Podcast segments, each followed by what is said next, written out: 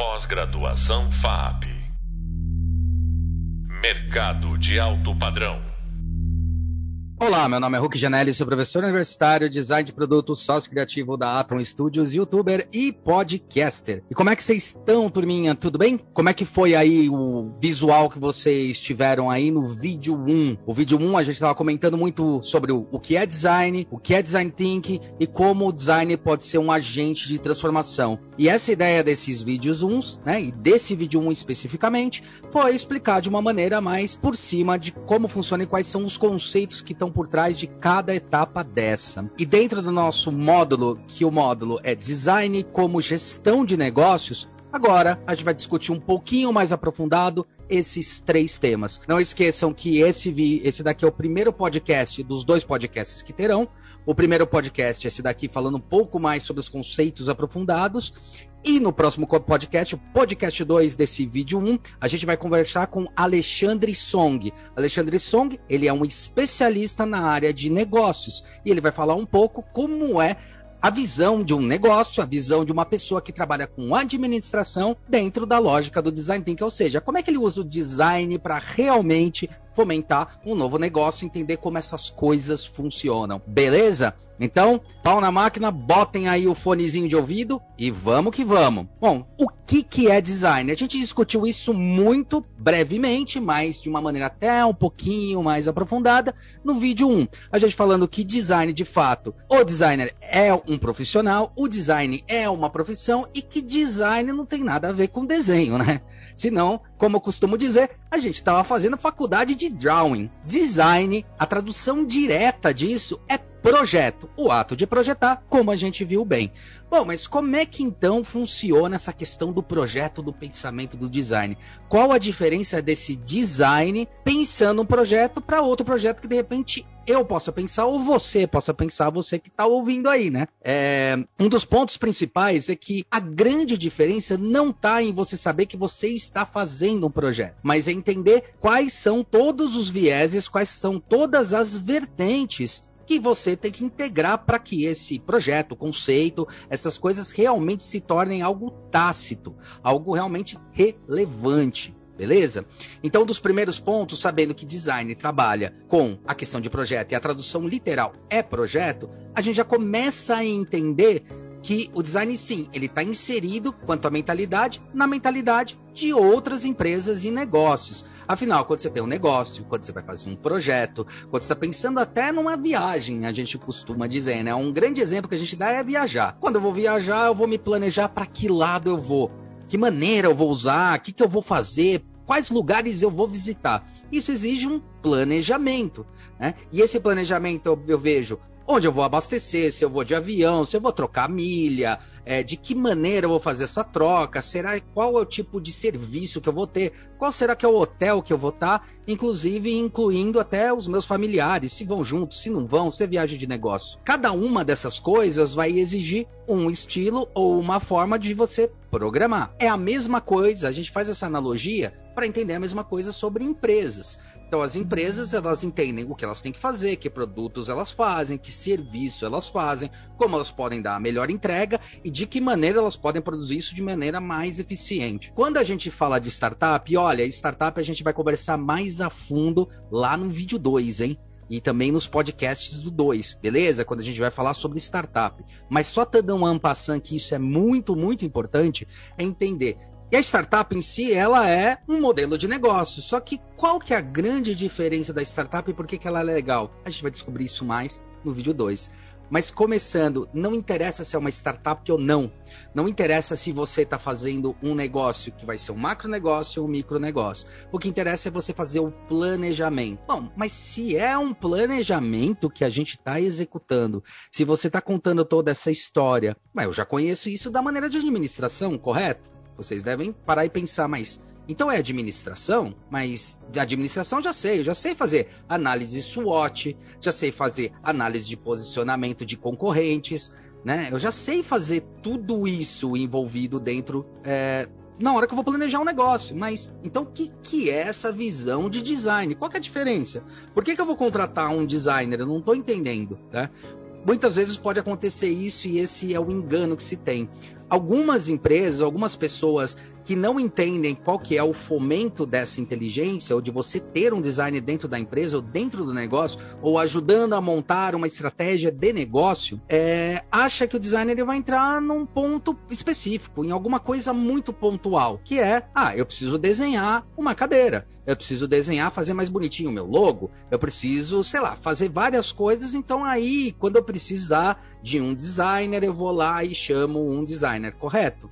Pode ser. Aí a gente entra no segundo grande ponto que a gente discutiu no vídeo, que é o que é design thinking. Lá a gente pode observar de uma maneira bem ampassando novamente, porque essa é a ideia, falar que design thinking ele é uma forma, um método, uma maneira do designer pensar. Como vocês viram, a gente explicou bem e eu, eu enalteci bastante essa questão de que o design thinking ele é a forma como o designer pensa. E que forma é essa? É uma forma holística.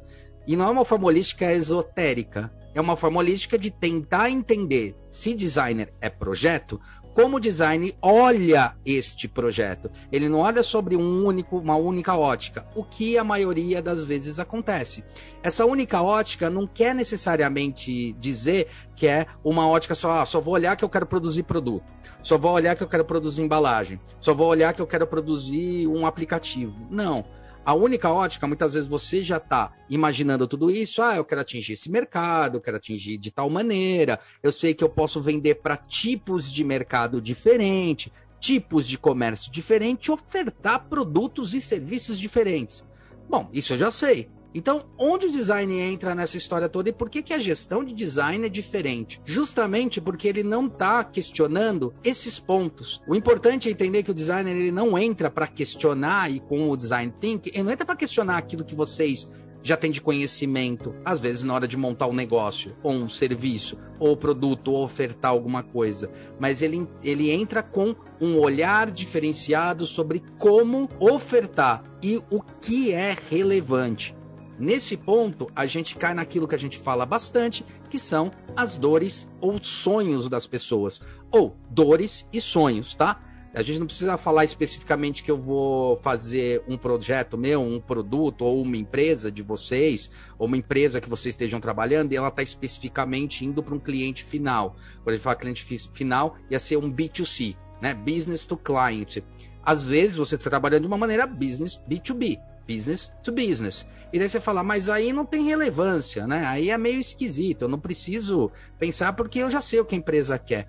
E aí é que entra o ponto. O design, é, com a metodologia, existe a metodologia do design thinking e existe o pensamento do design, tá? Com esse pensamento, ele não olha simplesmente unilateralmente, ou seja, vamos dizer que você é uma empresa que prepara é, um material um piche, por exemplo, ou um material que vai ser utilizado por grandes incorporadoras para começar a fazer asfalto, até por licitação de governo, né? Ah, eu vou licitar, vou achar algumas empresas e uma das empresas que vocês trabalham, por exemplo, pode ser essa empresa que produz essa matéria-prima. O primeiro pensamento é que, tá, mas quem vai consumir a minha matéria-prima vai ser poxa, a, a empresa que vai asfaltar. Então, eu nem entro em contato com o consumidor. Aí é que as coisas, é, aí é que a gente brinca que a porca torce o rabo, né?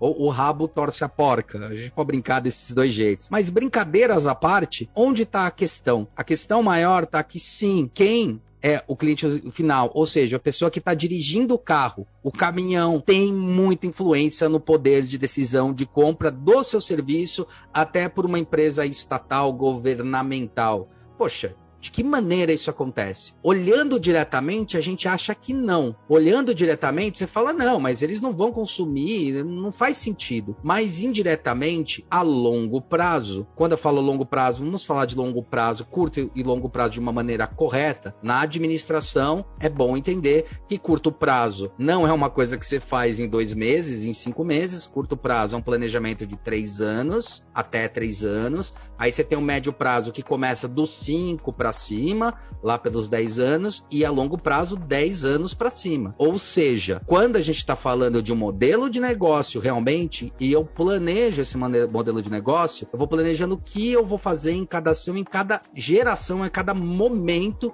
que eu estou aplicando meu projeto. A gente entendendo essa concepção e essa noção de estratégia, onde entra essa história de o design pensando essas pontas.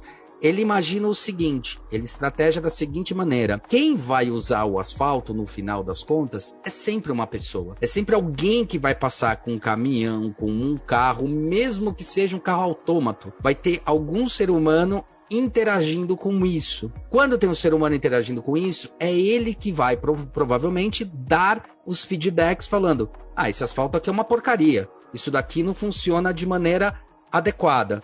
Né? Isso aqui não funciona de maneira boa. Né? E ele começa a reclamar sobre esse asfalto. Sabe o que vai acontecer em curto e geralmente em médio prazo? Na hora que for feita a licitação novamente, é, pode ter tanta, mas tanta reclamação que o asfalto era muito ruim, as pessoas estavam reclamando do tipo de asfalto, do tipo da massa, né? Que ela não vai falar a massa, vai falar que o asfalto tá ruim. Que a empresa concessionária, por exemplo, que estava contratando o serviço de vocês, ela pode simplesmente falar: não quero mais o serviço de vocês, porque eu tô tendo muitas reclamações nesse período aí da licitação que foram de 15 anos de licitação. Então, o design thinking, o método de pensar design, ele parte de uma premissa que, de certa forma, ela é meio óbvia, mas ela não é tão escancarada. Quem vai usar um produto de serviço sempre vai estar tá tangenciando uma pessoa. O ponto de partida da estratégia de um designer é olhar o ser humano como centro das ações. E ali a gente pratica processo de empatia, processo de entendimento, esclarecimento, entendendo as dores e os sonhos dessas pessoas.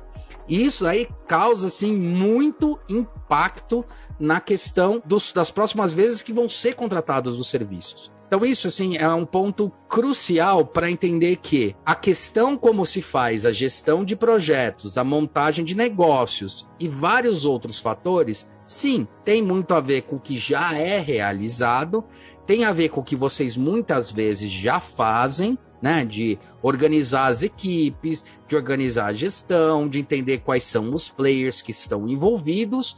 Porém, às vezes essa visão ela é de uma maneira deturpada simplesmente por um ponto, o ponto focal. O ponto focal, às vezes, de uma empresa, ela é muito dedicado, às vezes ela é muito alicerciada naquilo que eu vendo como o produto final. Então, por exemplo, dando exemplo do asfalto, ah, eu vendo asfalto, eu vendo piche, né? Eu vendo piche, eu vendo essa massa do asfalto. É isso que eu vendo? Não, você vende facilidade para locomoção das pessoas através do piche, tá? Isso é um negócio muito legal e que a gente vai discutir num vídeo um pouco mais à frente falando sobre Golden Cycle, beleza? A gente entra mais a fundo nisso, mas o importante é entender que o que você vende para as pessoas hoje não é mais só o produto, tá? Você vende o conjunto todo. Então essa história do storytelling, de como você se porta, de como você se comporta e como você divulga isso não só para as empresas que vão consumir seus produtos, mas para as pessoas que estão tangibilizando o produto de vocês tem um impacto gigantesco nas ações, na economia e na estrutura. Se eu fosse colocar de uma maneira mais pragmática e mais clara de entender, sim, isso tem a ver com a internet. Isso tem a ver com a comunicação. Isso tem a ver com as redes e as formas de comunicação que nós temos hoje. Tá? De um tempo para cá, isso foi se expandido muito. Tem alguns autores que já escrevem muito sobre isso. Um deles que eu gosto muito é o Clay Shirk, que tem um ótimo livro de nome Lá Vem Todo Mundo, que fala muito como as pessoas influenciam o poder de compra, consumo e até as estratégias das empresas. Porque afinal, elas acabam mostrando, enaltecendo muitas coisas que as empresas elas estão vendendo como agregadores que parecem que estão distantes. Olhar então para essas pessoas e entender essas novas redes e novas formas de comunicação é a nova maneira de você se portar mercadologicamente em qualquer setor que você trabalhe, tá? em qualquer setor que a sua empresa esteja, esteja ou em qualquer setor que você deseje entrar. A visão do design é perceber essa cadeia. Esse projeto está mais conectado e muito conectado a várias tomadas de decisão e a vários discursos, opiniões e, e elementos que vão aparecendo no decorrer do, da usabilidade do produto de vocês. Produto, projeto, serviço, não importa. E o design ele tem essa capacidade de olhar, como a gente viu muito bem no vídeo 1, o design ele olha para a pessoa. Essa pessoa é essencial. Como ela tangencia esse negócio é, é essencial, porque ela pode ser o ponto nevrálgico para você entender se deu certo ou se não deu certo aquilo lá, ou por que o seu projeto pode ter um insucesso ou não em detrimento disso. Desse modo, a gente entra na última questão, que é o design como agente de estratégia de negócio. Qual é a estratégia, então? Não é olhar só o produto em definitivo, não é olhar só o modelo de negócio que você tem, mas olhar qual o impacto que ele tem, qual o impacto que ele gera. E aí a gente pode entrar num conceito muito mais aprofundado, que é o conceito da economia criativa. A economia criativa é um novo modelo de economia que não é que ela reinventa a roda, mas ela percebe mais ações do que aquelas óbvias que em muitas empresas a gente tem. Do tipo, se eu vendo um produto, eu tenho um lucro. Se eu tenho esse lucro, é isso que me importa. De repente, a empresa começa a vender menos, começa a não dar tanto impacto. O que está acontecendo? E a maioria das empresas tenta ir mexendo na forma dela. Então, falar, ah, meu problema é com o produto. Meu problema, então, é com a produção. Vamos diminuir a produção. Causando vários, várias questões nessa história toda. E uma das questões é justamente a quebra de percepção de quem? Das pessoas que consomem os produtos. Onde então a web entra com isso, a internet e as redes entram com isso? As pessoas agora têm voz. A gente vai falar muito e vai comentar muito em todo o nosso discurso aqui dentro é, desse curso, da parte específica desse curso, falando muito sobre o prosumidor a gente vai aprofundar isso mais um pouquinho para frente, mas basicamente é entender que todo indivíduo hoje em dia prosume. E o que seria prosumir? É a capacidade das pessoas criarem e consumirem produtos e serviços. Agora eu não tenho mais uma ponte unilateral. Eu tenho várias pessoas que podem criar. E o que, que elas criam, por exemplo? Às vezes não é um produto, às vezes não está vendendo alguma coisa, que a gente está muito acostumado a enxergar dessa maneira. Mas o que está por trás disso? E o designer ajuda a enxergar essas minúcias, como as pessoas se comportam ao usufruírem dos serviços que vocês têm tá?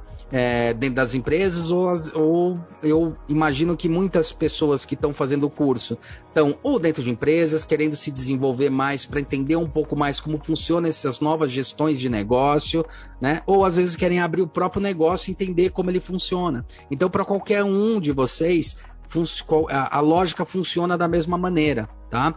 Um exemplo bom para ficar bem claro isso é o que aconteceu com um celular que chama Galaxy Note 7. A maioria de vocês nem lembra, ou talvez lembre, ou talvez fale, puta, eu acho que eu lembro disso. Ou provavelmente muita gente que tem deve falar, não, eu sei qual é o Galaxy Note 7. Para quem não tem, o Galaxy Note 7 ele ficou mais conhecido como o celular que explode. O que, que quer dizer isso? Quem falou que o celular explodia? Da onde se tirou essa ideia que o celular explode? Esse problema veio de vídeos que estavam na internet postado por usuários de uma problemática que a Samsung teve que alguns celulares, após estarem muito aquecidos ou ligados direto na tomada, explodia as baterias. Tá? E se você vai a fundo entender essa pesquisa, você vai ver que, na verdade, o problema não era do, do Note 7, né? Não era do Galaxy Note, não era da Samsung, era um lote de baterias que veio com defeito, numa quantidade aí bem ínfima de, de, de produtos em relação à quantidade que gerou. Olha o rebuliço que deu isso. Né? Então, é, as pessoas começaram a falar que o produto ele tinha um problema. Tanto que o produto foi, inclusive, foi proibido de subir em aviões alguns produtos, por mais que já tivessem descoberto qual era o lote que estava dando problema, qual era o problema que tinha tido efetivamente com esses celulares ou com esses produtos. Onde eu quero chegar com isso? A análise de pensamento de design, ou seja, a forma que um designer pensa é justamente olhar onde podem ter o que a gente conhece como gargalos. Não existe o famoso gargalo de produção? Eu tenho um gargalo de produção que é, ah, tem que acelerar a produção, ou às vezes até pode ser uma pessoa que não está montando da maneira certa, ou às vezes pode ser uma impressão, ou às vezes pode ser qualquer coisa que te dá gargalo, inclusive de projeto, né? Inclusive de, de otimização, às vezes, de, de de projeto mesmo, né? Quando a gente fala projeto, eu estou criando alguma coisa e tem um gargalo lá no Excel. Eu tenho um gargalo é, na, no SAP, no SAP, né? Que a gente, que muitas empresas ainda usam esse sistema de gestão dentro das, das corporações. Ah, o problema está sendo o SAP que não está conseguindo é, otimizar os dados que eu já estou criando, por exemplo, porque não conversa um sistema com o outro. Isso é um gargalo. Tá? Então, só para entender que o gargalo também está fora das empresas. Está dentro em relação àquilo lá que já é conhecido dentro dos meios da administração, do negócio, da estrutura, mas existe os gargalos externos, fazendo com que, muitas vezes, a sua empresa pode estar tá fazendo as coisas de maneira adequada, perfeita, redonda, organizada e mesmo assim não está dando seu sucesso de mercado, está tendo alguma problemática e às vezes fica, fica insistindo e patinando no mesmo ponto. Ou seja, às vezes o problema não é exclusivamente o que está sendo produzido e a maneira de estar tá sendo produzida, mas como isso está sendo ofertado e entendido pelo mercado. Aí entra a estratégia de pensamento de design, que usa bastante o UX, o UI e tudo isso que está relacionado para entender quem é esse público-alvo. Portanto, o design ele está muito mais referenciado a entender tudo que tangencia, desde o consumo, a descartabilidade, a produção, a logística, a lógica e inclusive a economia criativa, que tem a ver com não necessariamente é porque eu vendo é, caixinha de som que só caixas de som tem a ver com o meu produto. Às vezes, uma roupa de bailarina que está sendo vendida em algum lugar tem relação com o meu projeto, por quê? Porque a gente está falando sobre o conceito de música e não sobre o conceito de caixa de música. Isso impacta muito como as pessoas percebem, como as pessoas relatam os problemas e como, inclusive, as pessoas elas usam os produtos e serviços para fechar essa história de uma maneira mais eloquente e até para exemplificar de uma maneira interessante, tem o case que é famoso entre a gente, mas não é tão famoso assim, que é o case do iPod. Tá? O iPod, quando ele foi criado, aquele shufflezinho da, da Apple, né? o shufflezinho não, não os iPods da Apple, aqueles iPods da Apple, quando foram criados, tá? eles mostram muito bem é, uma problemática que teve nisso. Foi feita uma pesquisa de campo e dentro dele, dentro desses iPods, tem uma função que é shuffle. O que, que é a função shuffle? Se você para pensar, você fala, bom, shuffle quer dizer aleatório. E muita gente, nas primeiras versões, reclamavam dessa questão do problema das músicas aleatórias. Pô, mas é aleatório? Não funciona direito. Meu, meu iPod está com problema.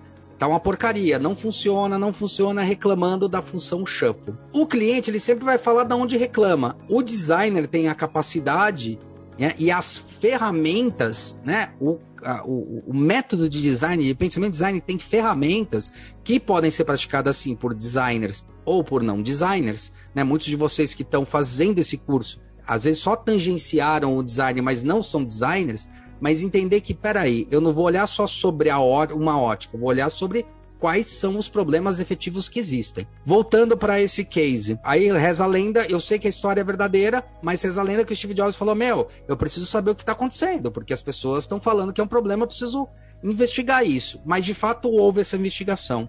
Quando eles foram para o pessoal de tecnologia, de TI, que escreve o sistema de shuffle dentro dos iPods, ali, criptografado, tudo direitinho, as linhas de comando, a programação, tudo direitinho. Eles falavam assim, mas tá funcionando. Tá certo. Não tem nada de errado com isso. E daí eles retornavam falando: Meu, a gente tá certo. Tá tudo bonitinho, né? A gente, nós estamos corretos. Está tudo perfeito. Está tudo funcionando da maneira adequada. Então, acho que o público está enganado. Uma empresa voltada, uma empresa que não use a inteligência ou não use um método de pensamento design, vai falar: o público está errado, é simples. Vamos pegar e fazer uma nota explicando para esse público o que, que é, como é que funciona, avisando: não, a gente está certo, vocês estão errados. Tá? Duas coisas que é um engano muito comum de se cometer. Não adianta você ficar explicando. Se você tem que se explicar demais em vários documentos, vários processos para mostrar como é que o produto funciona, de fato, seu produto não está sendo entendido pelo público. Não quer dizer que ele funcione ou não. Tá? E a segunda coisa é como eu alinho o que eu sei que está funcionando com a expectativa. O que aconteceu nesse caso?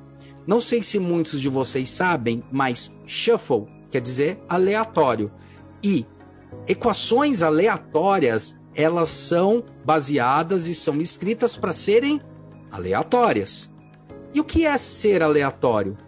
Bom, para os matemáticos e esses caras que trabalham especificamente com isso, com essa computação e com essa questão da matemática da história toda, ser aleatório quer dizer que, vamos dizer que eu tenho a música A, B e C. Se eu tocar de maneira aleatória, eu posso tocar a música A, B e C mas posso tocar a música A, C e B, mas posso tocar a música B, A e C, correto? Vocês vão falar correto. Mas o aleatório permite também que toque A, A e A, A, B, B, C, C, C, B, B, B, A, B, B, C, C, A. Eu acho que já deu para entender um pouco. A percepção real do que é uma equação aleatória permite que a ordem seja qualquer uma, inclusive tocar a mesma música em sequência, porque é uma função randômica, aleatória. Já para o público consumidor, o ser aleatório está mais ligado, e isso eles perceberam com a pesquisa, é só vocês pararem para refletir quando vocês estão ouvindo música. Vocês botam uma função aleatória, vocês não querem ouvir todas as músicas ou, ou as músicas repetidas. O aleatório para o consumidor é: eu vou colocar aqui um compêndio de música que eu tenho, vamos dizer, dando o um exemplo aí, três músicas que eu tenho, e eu quero que toque aleatoriamente elas. Mas quando eu tocar uma, toca a outra. Então vamos dizer que meu disco ele sempre toca, ele está na ordem: música A, música B e música C. Não, eu vou colocar aleatório depois eu quero que toque a C. Mas se tocou a C, só pode agora tocar a A ou a B. Se vai tocar A ou a B, não importa, mas se tocar A, agora só pode tocar B. Agora imagina isso para 10 mil músicas, para 100 músicas, para 200 músicas. Então, para o usuário final, o aleatório tem a ver com eu não precisar seguir a ordem de execução de um disco, de um, de um grupo. Então, se eu tenho três grupos ali de músicas dentro de um tipo de música que eu gosto, pode tocar uma música agora, tipo de uma Lady Gaga, depois toca de uma Madonna, depois volta para Lady Gaga, depois vai para o Iron Maiden, depois volta para uma música brasileira. Está aleatório para poder eu ouvir de maneiras aleatórias. Não precisar ficar ouvindo todo o disco da Lady Gaga, depois todo o disco da Madonna, depois todo o disco do, do Iron Maiden, mas garantindo que tudo isso toque de maneiras aleatórias. Ou seja, quem estava certo? Sobre o ponto de, de vista da lógica, da matemática, o público não está certo. Aí o que, que, você vai fazer? Você vai explicar para o público: olha, função aleatória, eles não vão entender, porque eles não estão preparados e porque a, a comunicação é muito densa. Tá? Então a ideia é adaptar isso de uma maneira que seja entendível por todos. É assim um exemplo e é assim que funciona o raciocínio de design thinking ou seja, o raciocínio de uma empresa que é Drive by Design. Beleza? Bom, espero que vocês tenham gostado. Espero que vocês tenham entendido toda essa lógica e não percam mais coisas aí, mais explicações que também vai ter no nosso e-book, no módulo 1, onde a gente está falando o que é design thinking e qual é o pensamento de design. Galera, até a próxima aula. Pós-graduação FAP Mercado de alto padrão.